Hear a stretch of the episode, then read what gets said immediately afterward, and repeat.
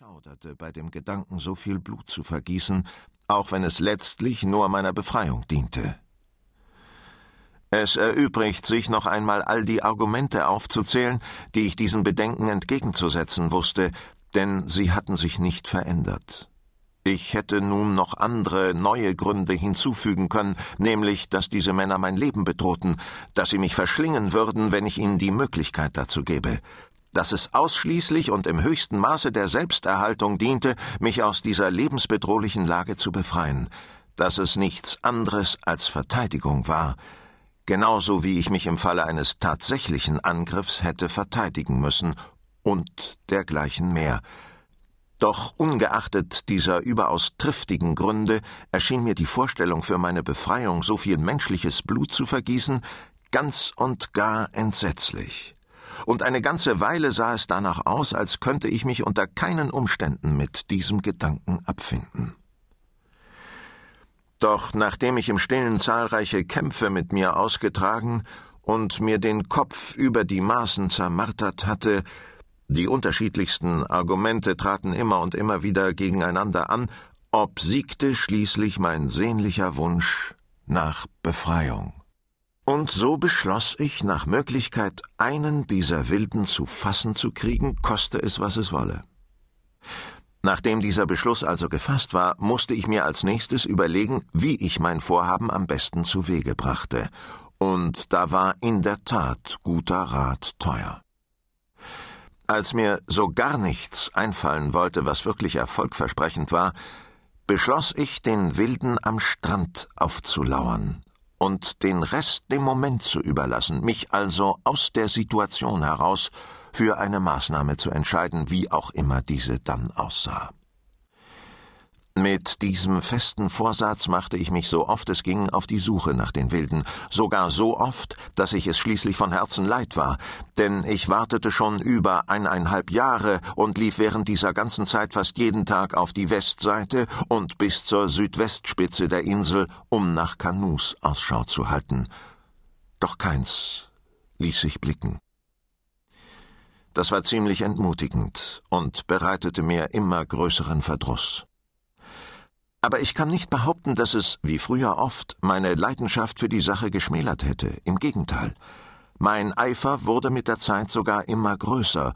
Mit einem Wort, meine anfängliche Sorgfalt vor den Wilden in Deckung zu bleiben, war keineswegs so groß gewesen wie jetzt meine Begierde, sie endlich zu finden.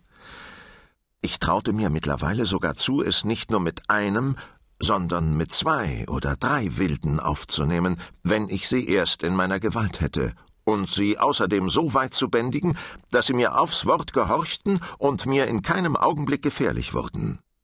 Mit diesen Phantasien hielt ich mich eine ganze Weile bei Laune, aber nichts geschah.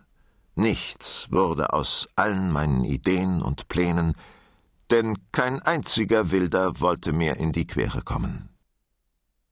Nachdem ich anderthalb Jahre lang meine Pläne geschmiedet hatte, die sich durch zu langes Nachgrübeln und aus Mangel an Gelegenheiten, sie in die Tat umzusetzen, fast wieder in nichts aufgelöst hatten, war ich eines Morgens völlig überrumpelt, als ich nicht weniger als fünf Kanus Seite an Seite an meinem Strand entdeckte, deren Insassen bereits alle an Land und außer Sichtweite waren. Ihre große Zahl störte meine Pläne, ja, der Anblick der fünf Boote und die Gewissheit, dass sie stets zu viert oder zu sechst oder zu noch mehreren in einem Boot kamen, machten mich schier ratlos. Ich war mir nicht sicher, was ich davon halten sollte, und noch weniger, wie ich es anfangen würde, zwanzig oder dreißig Männer ganz alleine zu bewältigen. Also blieb ich verwirrt und von leichtem Unbehagen erfüllt in meiner Burg. Vorsichtshalber ging ich jedoch in Position, wie ich es zur Genüge geübt hatte, und war bereit anzugreifen, falls sich irgendetwas zeigte. Nachdem ich so eine ganze Weile ausgeharrt und gelauscht hatte, ob sich die Wilden durch irgendwelche Geräusche bemerkbar machten, wurde ich es allmählich leid, und schließlich legte ich meine Waffen am Fuße der Leiter nieder und kletterte wie gewohnt in zwei Absätzen auf den Hügel.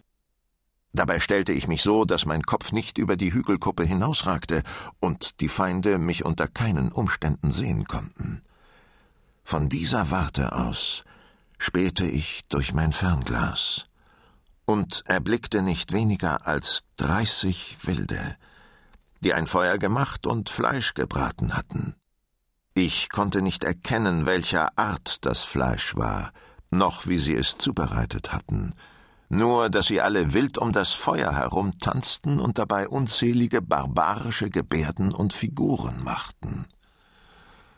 Als ich die Wilden eine Zeit lang durch mein Fernglas beobachtet hatte, sah ich plötzlich, wie sie aus den Booten zwei erbärmliche Kreaturen zerrten, die sie offenbar dort aufbewahrt hatten und jetzt holten, um sie zu schlachten.